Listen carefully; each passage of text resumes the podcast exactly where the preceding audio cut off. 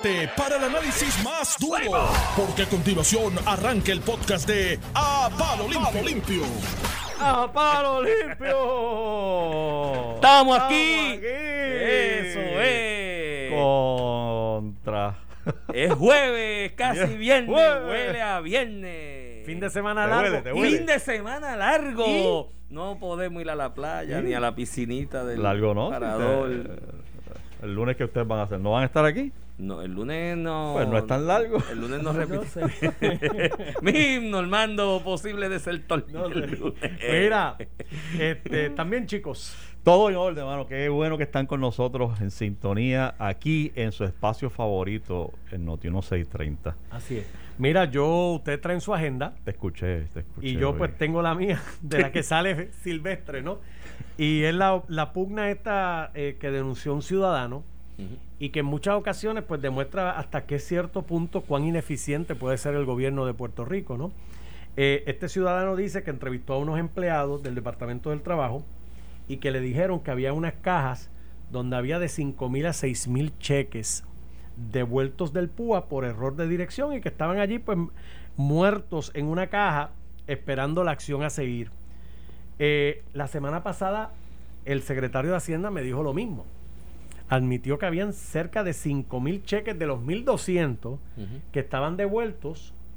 O sea que la ineficiencia es en el Departamento del Trabajo y es en Hacienda. Ahora bien, el secretario no tan solo me admite la situación y me dice que semanalmente llegan cerca de 2.000 cheques con esta situación devueltos. Que el mecanismo es que ellos entonces los envían a las regiones. En las regiones se sienta una persona a verificar la información. Si hay un número de teléfono, llama a la persona para pedir la corrección de la dirección y enviar esa dirección. Pero que se han topado con gran cantidad de cheques que no hay manera de dar con las personas y que él está considerando, mencionó un edicto para entonces hacer tal vez la publicación de, de los nombres de que estas personas están missing in action y que por favor aparezcan porque ese dinero está ahí. Esta es la ineficiencia del gobierno, su comentario, su parecer. Yo creo que, y escuché la entrevista con el ciudadano que dio la, la información contigo aquí y la sugerencia de él, que, que, bueno que el secretario la está adoptando o ya la había pensado, no sé, lo como sea, de publicar un edicto, creo que es la manera más rápida de hacerlo y la más eficiente, porque eh, el que está esperando el cheque y no le ha llegado y sigue esperándolo y no le ha llegado, el día que se dice que se va a publicar el edicto, se va a buscar en la lista porque dice, bueno, pues a lo mejor estoy en, en una de esas. Ahora, hay algo que, que trasciende eso, y te lo decía fuera del aire cuando estaba llegando. Esos empleados que tienen esos cheques en las manos desde sabrá Dios cuándo. ¿Dónde estuvo la iniciativa de decir, oye, tenemos, y en la línea de mando tenemos que bregar con esto? Porque lo que te dice el ciudadano es que le dijeron, pues allá hay 5 mil y el martes. A lo mejor empezamos a bregar con eso, contramano. y que el secretario me admita a mí que está en una situación que lleva do- cerca de 2.000 cheques semanales. ¿Sabe Dios desde cuándo? Eso. Pero tú estás hablando de Hacienda o, de, o Del- del trabajo. Estoy Trabajo. hablando de los dos. De los Yo acabo dos. de entrevistar al secretario del Trabajo Por y eso. él me dio con su boquita de comer que esto le está pasando cerca de, do- a razón de 2.000 cheques semanales. Hacienda fue la semana pasada que me dijo que tenía 5.000 cheques allí estoqueados de los Exacto. 1.200. Estos son del PUA. En las dos agencias pasa lo mismo, José. Pero tú sabes lo que, lo que demuestra esto. Yo cua- cuando hubo el, el pedido a gritos para que sacaran a Briseida Torres, igual que lo dije con el caso de Héctor Pesquera y, y otros que le han llevado la cabeza por ese pedido popular, eh, no es la cabeza. No. Eh, Tú tienes que, digo, la cabeza se puede convertir en una en un obstáculo eh, mediático principalmente, como en el caso de Briseida. En el caso de Briseida, igual que Héctor Pesquera, eran personas que ya realmente eh, se, se convirtieron en una distracción muy grande para la eficiencia del departamento que dirigían. Por lo tanto, tú no puedes solamente cambiar la cabeza, tú tienes que traer un plan detrás de eso. O sea, Carlos, ¿cómo que se llama el del trabajo? Carlos Rivera. Carlos Rivera no puede llegar solo. Es su nombramiento solo. No podemos pretender que este señor llegue allí como Superman a revolcar aquello y que todo funcione al otro día como si nada. Porque no es la persona, es la estructura, la los métodos, la forma que se está haciendo. Yo creo que ese nombramiento tenía que estar acompañado de un ejército de personas que se estaban nombrando. Estoy nombrando a Carlos Torres, eh, Carlos Rivera y, de- y con él estoy nombrando 400 personas que salen de aquí por el empleador único y las vamos a colocar acá que se van a concentrar en esto y las estamos adiestrando para que en una semana puedan manejar esto. Ese era el anuncio que yo esperaba con el nombramiento de Carlos Torres, pero de Carlos Rivera. Pero todo se quedó en que si él fue el abogado de aquel caso, el procurador. Exacto, que si era racista o no, que no era que si era racista, o sea, era era racista.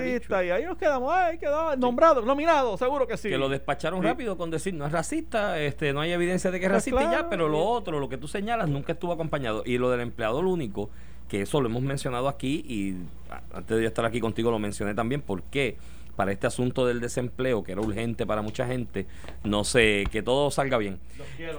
Y te- yo también te quiero. El, el, este asunto del empleador único, ¿por qué no se utilizó como mecanismo si ya está aprobado? Y no el empleador único.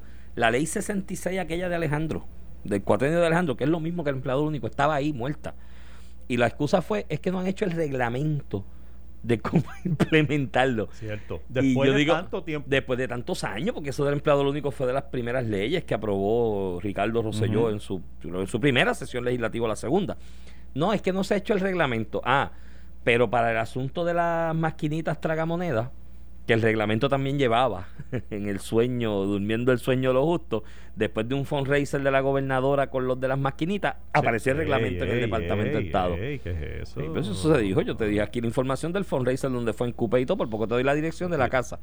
Y, y ahí apareció, después que aparecieron chavitos para la campaña de la gobernadora primarista, apareció el reglamento. Y algo tan importante para la gerencia pública como ese reglamento para aplicar el empleador único y cubrir esas deficiencias que No vemos, estaba. nadie lo hace. A ser. Pues es ganas de hacer lo mismo, es ganas, aquí es ganas de hacer lo mismo, no quieren variar. Eso es como la anécdota esta de la señora que cogía el pernil y lo echaba en el molde, pasarlo y le cortaba la punta al, al pernil y lo tiraba y el esposo dice, mi amor, pero ¿por qué tú le cortas ese canto al pernil? Dice, porque mami lo hacía así.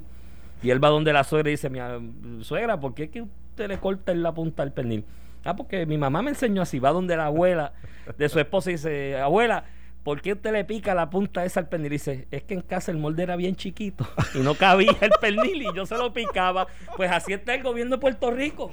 Le pican la punta al pernil porque como así lo hace todo el mundo por tantos años. Y cuando tú le dices, mira, este, vamos, vamos a hacerlo de esta otra manera, que a lo mejor es más eficiente. No, pero es que aquí siempre se ha hecho así.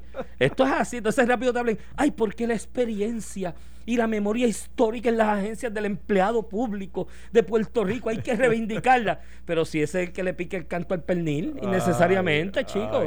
Pero tú, uno dice eso aquí y es non grato porque, ay, estás atacando al empleado. No, no, pero, déjame decirte, y en esa onda de, de, de uno de querer ser justo, yo, yo de verdad, por eso yo hago el énfasis.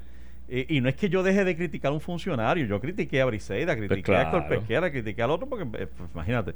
Pero, pero con, con la distancia y el reconocimiento de que no son ellos el problema.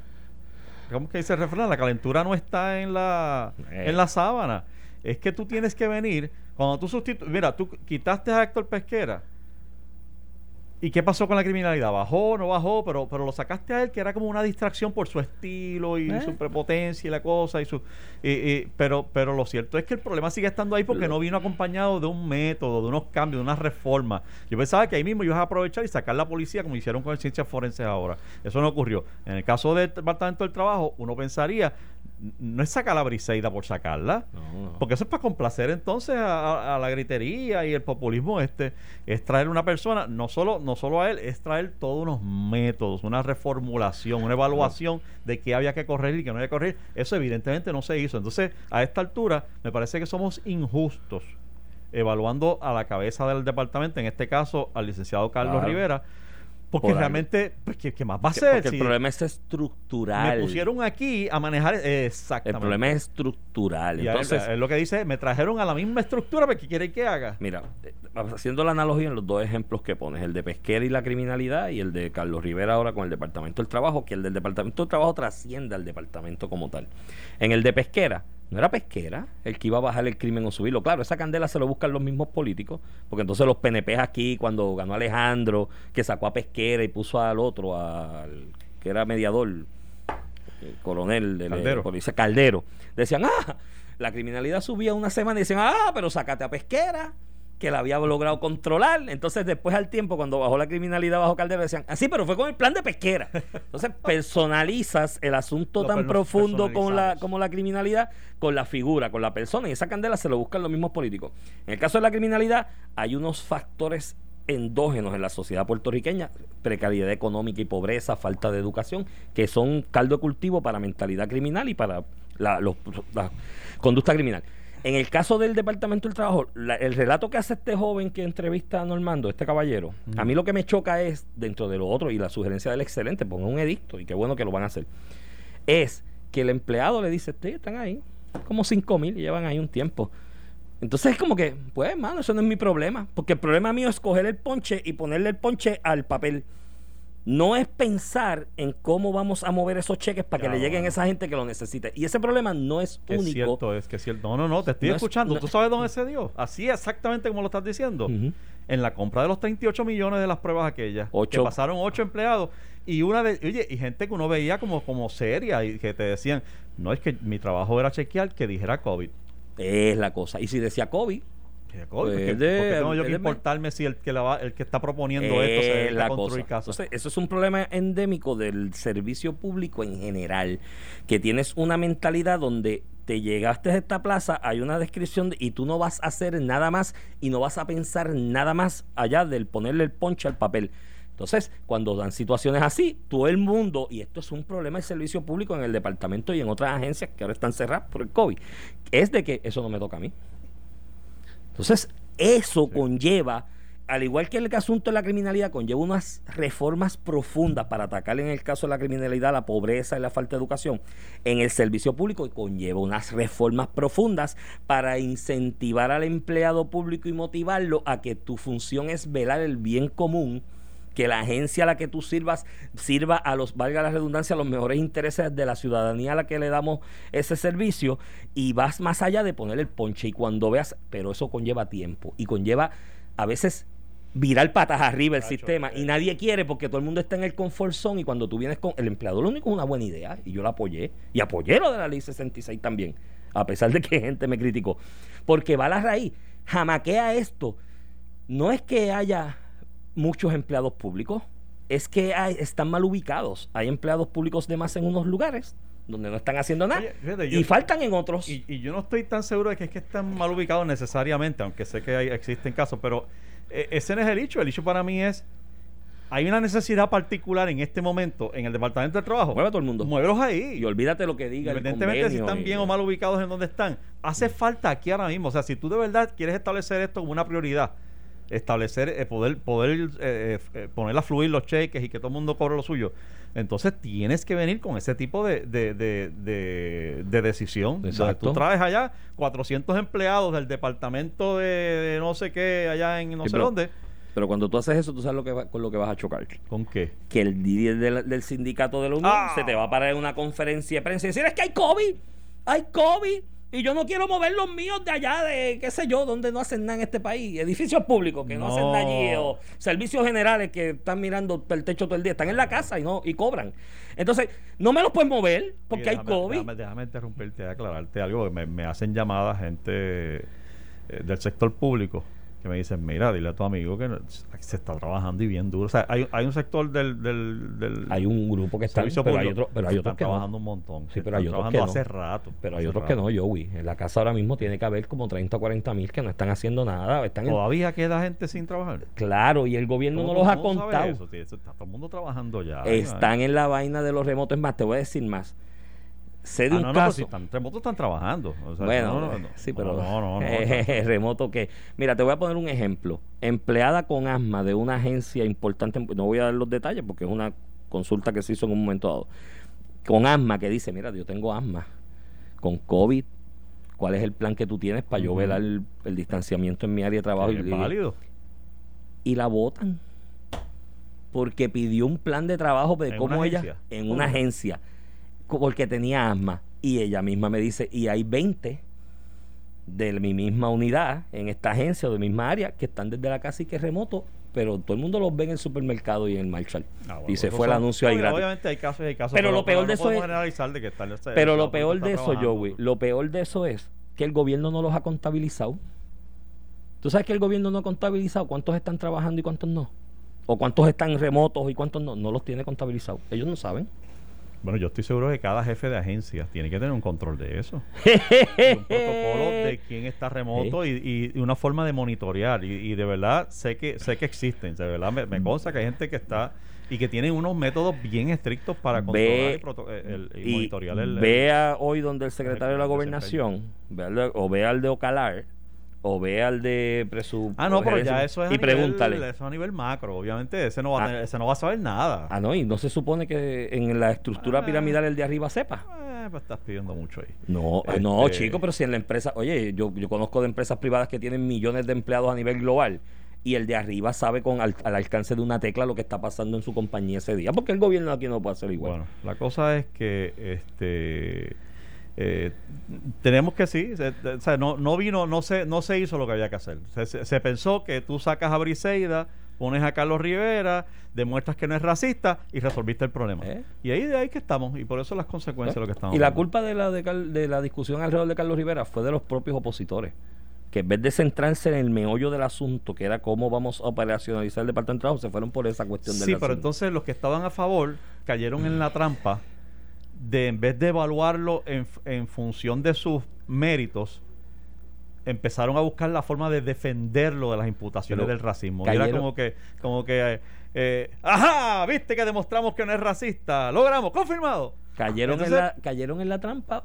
o aprovecharon la, O- bueno, la- la- la- sí, la- sí. el error de Sí, cálculo y de planteamiento público y dijeron, ah, por aquí me agarro. Sí, te la ¿Quién me- compro. Pues, hecho, para yo demostrar que él es racista, tengo que cogerlo con la grabación de- en el acto de racismo. Ah, pues eso es fácil de razón, tienes toda razón. A- aprovecharon el- el asunto para no tener que demostrar méritos, que no estoy diciendo que no los tuviera, No, estoy diciendo no, que no, surgió eh, como En la parte de- discusión. en el proceso de evaluación de su, nomina- de su nombramiento. Que fue injusto hasta con él mismo, porque quizás Seguro. se le debió haber dado la oportunidad de demostrar su plan y sus méritos.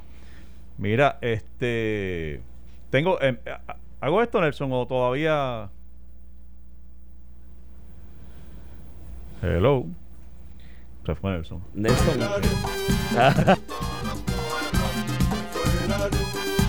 Buscándose en la lista. ¿Qué, de- ¿Cuándo, cuándo, cuándo? Ay, ay, ay.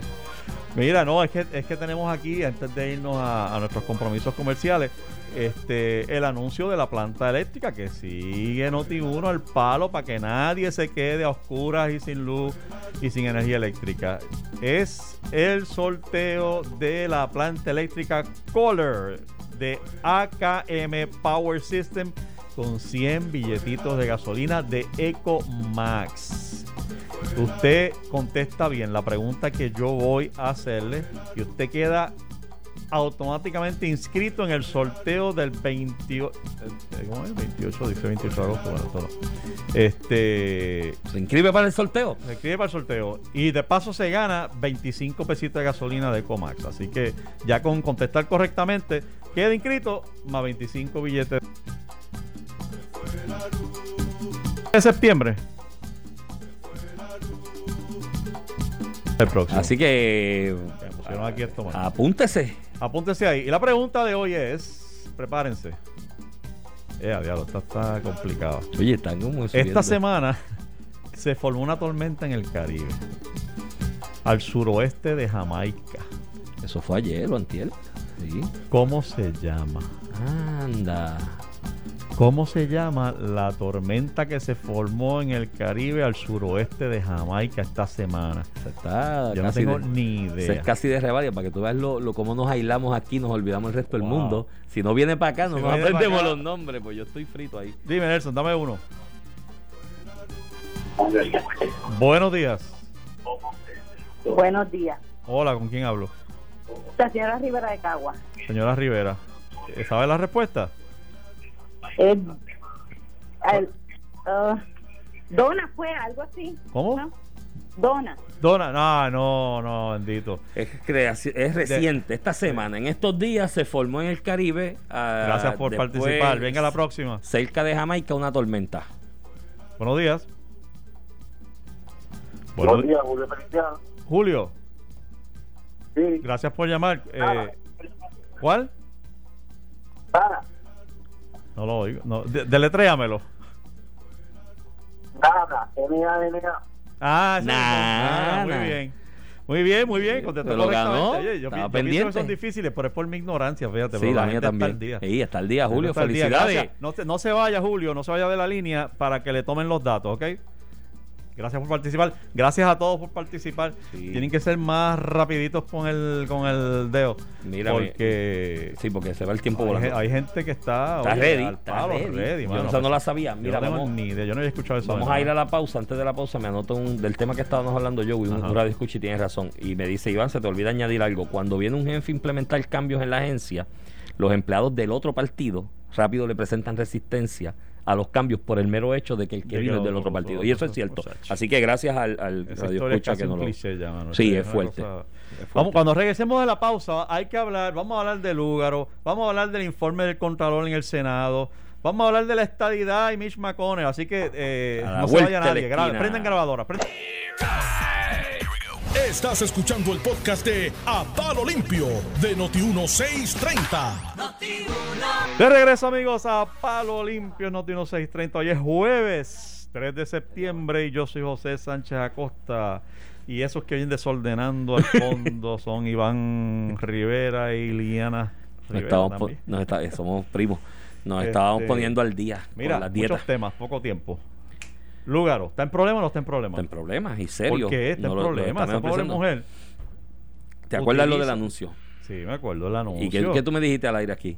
Ah, eso. Que- que te ¿Quién le va a reclamar? Que te, que te cuide. No, tú me dijiste, ¿quién, quién le va a reclamar? Me dijiste, tú me Yo no acuerdas. creo que dije ese, pero no te voy a hacer quedar mal. dale. Sí, me dijiste, ¿quién Ah, te está grabado? Está en el podcast. Yo, ¿quién, te va, ¿Quién le va a reclamar? Y yo, el que el, el dueño del anuncio, el que lo creó, el que, que hizo la realización intelectual. Mi pana, tú perdóname, Iván. Y le reclamó. ¿Cómo se enteró ese señor? Ah, de lo más seguro alguien de aquí de la oposición política se lo envió al tipo, buscó quién era y, es y se lo envió por email. pero es su propiedad. ¿De verdad tanto le duele a los populares la presencia de, de Alexandra A Lugaro? Lo mejor no fue popular, a lo mejor fue PNP. Yo no sé, mano, pero es que hay un resentimiento. Pero alguien con- se lo envió, Con Alexandra. Lugaro. Fuera, fuera de broma. Oye, antes, bueno, te escucho, te escucho. por- No, pues entonces el, yo te dije, pues el dueño de, porque eso es propiedad intelectual. Y el hombre habló y se comunicó con ella, ella pidió perdón, lo retiró, pero él le dijo, sí, pero aparte el perdón, eso vale. Y entonces le está reclamando. Él habló y dio una entrevista pública en Puerto Rico, se publicó y dijo, mira, sí hemos hablado, estamos en conversaciones. Y ella ayer dijo, me está extorsionando. Está extorsionando No, por no. 100 mil pesos. Bueno, no le está 200,000. extorsionando. Algún abogado le ha dicho a él que ese es el valor en Argentina sobre ese trabajo y de la propiedad intelectual. Y no es extorsión, él está reclamando su patrimonio. Entonces, el artículo 71 del régimen de propiedad intelectual de Argentina, que es una joya porque está súper bien detallado, ahí no hay margen de interpretación. El hombre fue al derecho argentino. al derecho argentino. Y el artículo 71 A ver, dice... rayo con artículo y todo. Y el artículo 71 dice que la violación a ese régimen de propiedad intelectual conlleva sanción penal conforme al artículo 172 del Código Penal de Argentina. ¿Y tú sabes cuál es la pena? De 1 a 6 años de cárcel. ¿Tú me quieres decir a mí que la licenciada Alexandra Lugaro se está exponiendo, está expuesta a ser procesada criminalmente en Argentina? En Argentina. Y es así porque en países de esta tradición civilista, no es como Puerto Rico, que nadie va preso por deuda. ¿Hay acuerdo Tú de extradición? Eh, no hay acuerdo de extradición, pero hay acuerdos, sí, pero hay acuerdos de protección de propiedad intelectual, uno que se firmó en Berna hace como 10 años, que Estados Unidos y Argentina son parte. Así que el hombre tiene el derecho de ir a un tribunal de Argentina, radicar su carga y puede salir cargo y, y salir una orden de arresto al lugar. Porque allá por deber chavos de este tipo, por afectar el patrimonio de otro, puedes ir preso. No es como aquí que le debes a todo el mundo y te vas a quiebra y La verdad que fue un blooper eh, de ella extraño. Porque, porque lo que estoy viendo, yo no he visto los dos videos completos. son igualitos. Pero lo que las partes que he visto y lo que es, es que es idéntico. Entonces yo digo, pero ¿y por qué hacer algo así tan, tan Sí. claramente igual? Chico, pero, el- Y no, porque una cosa es, tú ves la idea y tú dices, oye, un videito así no está mal. pero haces algo distinto. Y haces algo distinto, pero recogiendo la esencia de que, que era el llamado a, a tener voluntarios que protejan el voto. De hecho, el, el hombre habló de cuál es la idea y él dice, no, lo del voluntariado es una excusa para atraer el votante. Claro, claro. No, y ella me imagino que así lo pensó también. Mira, parece que el mensaje es el voluntariado, pero estás Ujú. atrayendo el votante también, porque le están diciendo, ya lo, hay gente ahí que necesita apoyo, que necesita, y mucha gente se puede identificar. Pero puedes variar el mensaje, no, no, no puedes bajar con el mismo mensaje. Entonces, mírate la excusa. El problema del carácter es el este, y es lo mismo que vi en el 2016 y siempre me deja un sinsabor en el proceder de la licenciada Lugaro. Eh, la- primero viene, ah, es que yo grabé un video antes diciendo que era un homenaje a él. Oye, mi hermano es propiedad no, intelectual, no, tú eres abogada. Eh, eh, excusas similares vino con el asunto de la empleada con la que se No, yo- yo- discriminó. yo Hay un doy- problema de carácter. Yo te doy el blooper y, y el problema de carácter si lo quieres poner así. Pero no podemos pasar por alto que aquí hay gente que le- la tiene montada con Alexandra Lúgaro porque esto tu, alguien tuvo la mala leche de contactar a esta persona en Argentina, o sea, un puertorriqueño de la política, alguien de la política aquí o con intereses políticos aquí, buscó en los medios, en Google, el, el video, el Y origen, el- el el- autor, el publicista. Lo contactó de alguna manera Y lo más seguro se lo envió. y le envió y le dijo, mira lo que está pasando aquí, taca, taca, y ella se llama fulana de tal y es la candidata a tal la, cosa. De O sea, la misma manera. Eso es mala leche de la, de la mala, bro. De la misma manera que cuando Ricardo Rosello escribió la columna aquella, ¿no? Ah, exacto. En el periódico, alguien dijo, pero si esto no es de él. in- in- el, el concepto era de, de, de- Ay, Dios mío, de la columna de esa. Sí, sí, se me fue el concepto, pero alguien Pero lo bueno, vio, alguien que estudió el tema lo vio y dijo, pero esto es de fulano, y contactó a fulano y dijo, mira aquí este Ay, escribió, madre. Pero es un problema de carácter. ahora de tiene, carácter. tiene ese problemita encima. Bueno, ahora y, y que busque a los chavitos y le dé algo, porque la realidad es que sería Sí, muy feo. a negociar. Sería muy feo que gane la gobernación y de momento aparezca una orden de arresto en Argentina para la gobernadora electa de Puerto Sí, Rico. Así sí. que busque a los chavitos. No, porque no es extorsión. Es un asunto de que el señor Eso está vale. diciendo, mira, vale tanto, tú puedes estar en desacuerdo, pues siéntate a negociar, pero no, no, grites extorsión. No digas extorsión y entonces es el problema de hacerse la víctima cuando sabes que fallaste. Y la otra excusa, yo hice un video para decir que iba a hacer el video. Pues no, yo no puedo hacer un video hoy, yo voy aquí contigo y decir, vamos mañana a robar el banco tal de tal parada en, en Santurce. Mira, me dice Oscar Pagán que era el de las células madre, pero no era de células madre. No, no era de células madre, era un era concepto término- sociológico. Exacto. Era un- eh, eh, pero nada, tú y yo no podemos grabar un video para decir, vamos a saltar el banco, ¿verdad?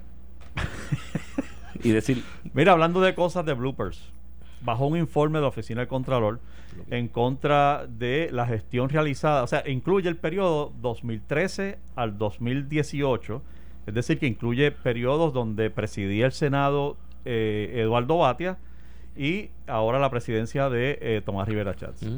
Eh, y en el caso de, de Tomás Rivera Chat, hace es- referencia específica a la Oficina de Asuntos Intergubernamentales, que sabemos que es la oficina esta donde se forman todos los chanchullos allí, este que La ya el director se declaró culpable, eh, habían unos contratistas que estaban haciendo crepas allá mientras facturaban, eh, en fin, ese, ese destapó que realmente esa oficina es el tape para colocar ahí batatas, colocar gente que se está frustrada, que se dieron derrotados. Y digo, yo tengo que partir de la premisa de que hay gente honesta ahí que trabaja.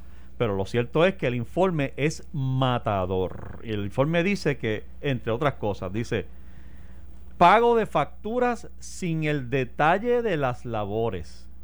Es decir, tú, Iván Rivera, le sometes una factura allí a Rivera Chats, no se miran labores, nada, no hay un detalle. al lado. Tú lo que dices es, me debe. me debes de tal día a tal día. Si me debe tal día, tal día, 4.800 pesos. Y el cheque te llega el otro día, Así tranquilito. No tienes que decir qué hiciste Así ni por qué lo Tata. hiciste ni Así nada. empezó Tata Charboniel Ah. con la factura. Este dice, entre otras cosas, la Oficina de Asuntos Gubernamentales mantuvo en contrato a tres personas por 144 mil dólares entre enero del 17 y el 18 para hacer funciones que ya eran realizadas por tres empleados. Y estos son las oficinas de Mayagüez y, y San Juan. Es decir, tú tenías allí tres empleados haciendo un trabajo y de momento esos empleados dicen, adiós cara, pero tengo este tipo contratado está haciendo lo mismo que yo. No se divulga en la noticia, no divulga el informe, debo decir, quiénes son esas personas contratadas. Este, aunque se buscó un, información de qui- quiénes fueron los contratos en para En esa, esa época, para esa época. fecha, y salen unos nombres ahí.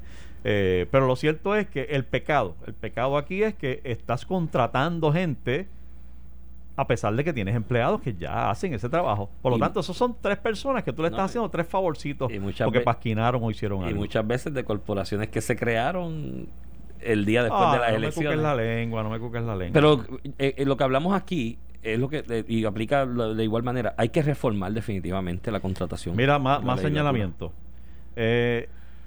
Informes y facturas del 47% de los 94 contratistas no tenían descripción de labores. Es decir, la mitad, la mitad de las facturas no tenían descripción de labores. No, no, no, Mire, no, para usted cobrar en el Senado lo que tiene que hacer es mandar una factura. Manden factura a todo el mundo. ¿Por qué le deben el PUA? Manda una facturita para allá, para, para el Senado, que se la pagan sin preguntas. Hay gente que ni llega a trabajar y cobra. Sin preguntas. He dicho nombre yo. En tres contratos, continúa diciendo el informe, en tres contratos no se pudo encontrar en las facturas actividades relacionadas a los casos asignados. Es decir, parece que es que eh, allí te asignan como que unos casos para que atiendas no sé qué, porque se supone que esta oficina es para lograr sea un enlace entre el, el ciudadano y la oficina del Senado. Y entonces, pues parece que te asignan, a ti te contratan y te asignan, mira, Iván, tú tienes eh, cuatro casos, cuatro problemas, cuatro Sí, personas sí. que tienen alguna situación que quieren hacer llegar al Senado. Pues entonces, eh, en tres de ellos no se pudo encontrar en la factura actividades relacionadas a esos casos. Es decir, te asigné tres casos y tú me estás facturando por cosas no relacionadas a esos A tres esos casos. que te casos asigné. asignados. No, no. Quinto, en 23% de las facturas no se pudo identificar evidencia de trabajo realizado. O sea, no es solamente que no me lo describiste, es que no hay evidencia de que lo hayas hecho. Pero eso es fuerte. Eso es fuerte. No, mano, yo te digo, yo tengo eso que es fuerte. mano, es que no- no hay y alguien va a ir preso por eso, porque es que eso es para que vayan presos. Ah, Pero eso es para que vaya alguien preso por esto. Porque, oye, que se facturó y que por unos trabajos y no hay evidencia de que ese trabajo se hizo y se pagó. Con fondos públicos, mi hermano. El presidente del Senado reaccionó al informe, o sea que si el, el Contralor le da la oportunidad a la persona de reaccionar, y entonces dijo que, que, que ha dado instrucciones claras de que ahora se van a revisar la factura. Sí, sí, sí, pero está bien chévere. Qué bueno. Se van a establecer controles. Ahora, Qué ahora. bueno, ah, después de tantos años. Contra, pero qué bueno, y, pero y esos que facturaron y no hay evidencia, ¿no procede decirle, tráeme la evidencia del trabajo realizado? Yo espero que esto no pase y se quede ahí. Acuérdate que el FBI tiene una investigación ongoing eh, as we Sobre speak, empleados fantasmas y contratistas fantasmas. fantasma. Yo espero que esta información haya sido compartida eh, Por la Contralora. por la. Contralora con el FBI. Sí, porque- Este, o con alguien, o Bueno, justicia, ahí o- tienen. De hecho, yo recuerdo haber, haber hablado con Rosemil antes de que saliera de, de justicia aquí en Puerto Rico y ella hablaba de ese investigaciones de empleados fantasmas en la legislatura y dije, pero si ahora todo el mundo es contratista. O sea, es como que hablar de empleado cuando todos son contratistas Sí, y no tienen que estar allí físicamente. Ella me dice, bueno, hay unos retos evidenciarios para este tipo de situación nueva que usted plantea del, del contratista. Pues mira, ahí está. Ahí, ahí hay una manera de superar un reto evidenciario. Ese informe la Contralor. Tú cobraste, ¿dónde está la evidencia de que hiciste ese trabajo? Porque el tipo que la cobró, lo menos que debe haber hecho es guardarla. Cuando tú le haces trabajos legales a un cliente y le facturas y ahí el detallito de la factura, que en el caso de los abogados es detallado, el cuarto de hora de la llamada tal, tal cosa hasta la suspiro, bien detallado para que el cliente esté tranquilo y, la, y el código de ética no lo impone. Tú guardas todo ese trabajo en un expediente digital o físico, por si el cliente te dice, ven acá licenciado, es que usted me dice aquí esta moción tantas horas de trabajo, quiero verla, ver lo que, ¿no? Y si te llaman, tú dices, mira, ven para acá, ven para acá y mira, esto Mira, lo se está hizo, y es que- explicas el detalle de por qué la moción de sentencia sumaria te tomó 20 horas o queda 15 no queda horas. satisfecho, pero, Exacto. pero tienes con qué responder a, esa, a ese Por pago eso. que te hicieron. Esos contratistas tienen ese trabajo guardado. Bueno, Deben pues- tenerlo. pues ese, ese es un ejercicio que, o sea, eh, obviamente la oficina del Contralor no se mete ahí porque hasta ahí llegan ellos. Ellos, ellos cumplen con que esta fue la revisión que hicimos, estos fueron los hallazgos que encontramos. Pero el presidente del Senado no lo puede despachar con Pero que de instrucciones. Él tiene que ser proactivo y decir, voy a llamar a toda esa gente para que traigan la evidencia del trabajo y la voy a publicar. Mira, yo, te diría más, yo te diría más, el presidente del Senado le da una excusa al país porque este, este señor se para todos los días con un buenos días y estamos en buenas manos. O sea, esta es la persona que pregona y puso de moda el, el jingle de orden y dirección. estamos, estamos en buenas manos y con el PNP hacemos esto y yo, este Senado tal cosa y el Senado lo otro. Y lo cierto es que lo que hay es un despilfarro Sí, pero, en el Senado espérate, de Puerto Rico. Pero vamos un poquito más atrás, también Batia. Porque eso. Desde el 2013. Eso es del 2013. 2013. Batia también, que ya salió de la palestra pública, pero es senador todavía, que explique también Batia. A mí se me ha acercado gente que me ha dicho que han trabajado con Batia y me dicen, Batia es un tipo muy inteligente, muy bueno, pero es bien desorganizado. Sí, y malo supervisando, me dicen. Sí, como supervisor no es. Por eso yo, yo lo miraba en la candidatura y eso. yo Pero dijo gente que pero, estaba pero allí. recuerdo que varias personas me dijeron, gente que incluso trabajó con él. Senadores, ex, ex senadores y senadores me Entonces, dijeron eso, que pues, él dices, supervisando era- el Senado en los últimos dos cuatrenios lo que ha estado allí es en manos de gente que no tiene ningún control de la facturación de ese. Entonces, estos son los que gritan odio a la Junta, muerte a la Junta. Cuando la Junta le dice que a Cuando la. Junta les dice, "Ca- vamos a apretar el presupuesto y vamos a apretar tuercas aquí, vamos a establecer controles. Eh. Ah, ahora yo entiendo por qué es que ¿Por qué le tanto. molesta tanto la Claro, ahora entiendo yo por qué la gritería. Ah. Y ya, no, antidemocrático, no se puede, esto es Sí. colonizado. Y la, no, ¿Qué me va a no te- quitar? mire, cuando usted escucha a esta gente hablando de que, ay, la Junta antidemocrática, lo que pasa es que no quieren que los chequeen.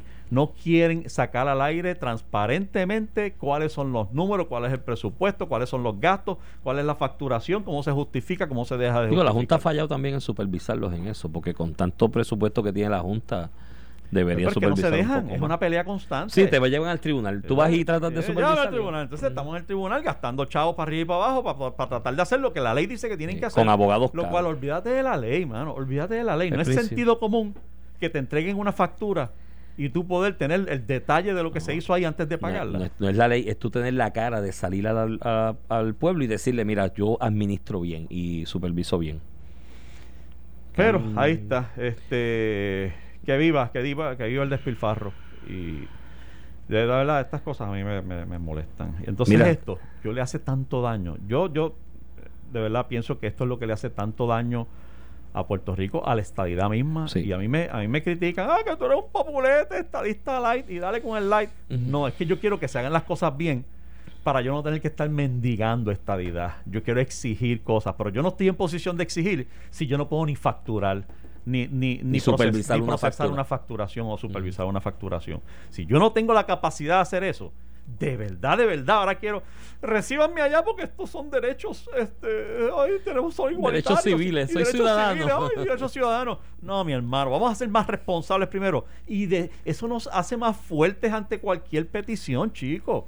Pero aquí uno propone esas cosas. No, no, no, no, chico, tú eres un populete. Tú tienes que proponer estadía, estadía, estadía, estadía, estadía. Tienes que decirlo más veces, al- 24 horas al día. Estadidad, patria o muerte. Exacto, chico. Venceremos. Entonces, pues, pero estas son las cosas que te acercan o te alejan. Por eso Mitch McConnell, del Partido Republicano, Sí. líder del- de, la, de la mayoría en el Senado, ya dijo, de mi maíz ni un grano. Jamás, mientras yo esté aquí, permitiré que la estadidad se logre ni para Puerto Rico ni para Washington DC. Palabras mayores de una persona sumamente influyente que recoge el sentir del presidente. Pero, de- pero de- eso de- fue un error, eso fue un error de estadistas demócratas aquí en Puerto Rico que quisieron convoyar el tema de la estadidad de Puerto Rico con el de Washington DC, cuando parte de presupuestos distintos y la estadidad de Washington o propuesta estadidad de Washington y la de Puerto Rico parte de realidades jurídicas distintas. Entonces quisieron co- convoyarlo con lo de Washington y ahí cogieron el palo. ¿ves? Pues ahora es el cuco. Resulta que los republicanos ahora usan Eh, la estadidad de Puerto como Rico cuco. como, un cuco. Mira Eh, eso. Y lo van a seguir usando. Ay, lo van a seguir madre. usando. Mira, se acabó el tiempo, Iván. Vámonos y venimos mañana. ¿Tú vienes mañana? Mañana es viernes. Dale. Eh, sí. Esto fue el podcast de A, Palo Limpio de Noti1630. Dale play a tu podcast favorito a través de Apple Podcasts, Spotify, Google Podcasts, Stitcher y notiuno.com.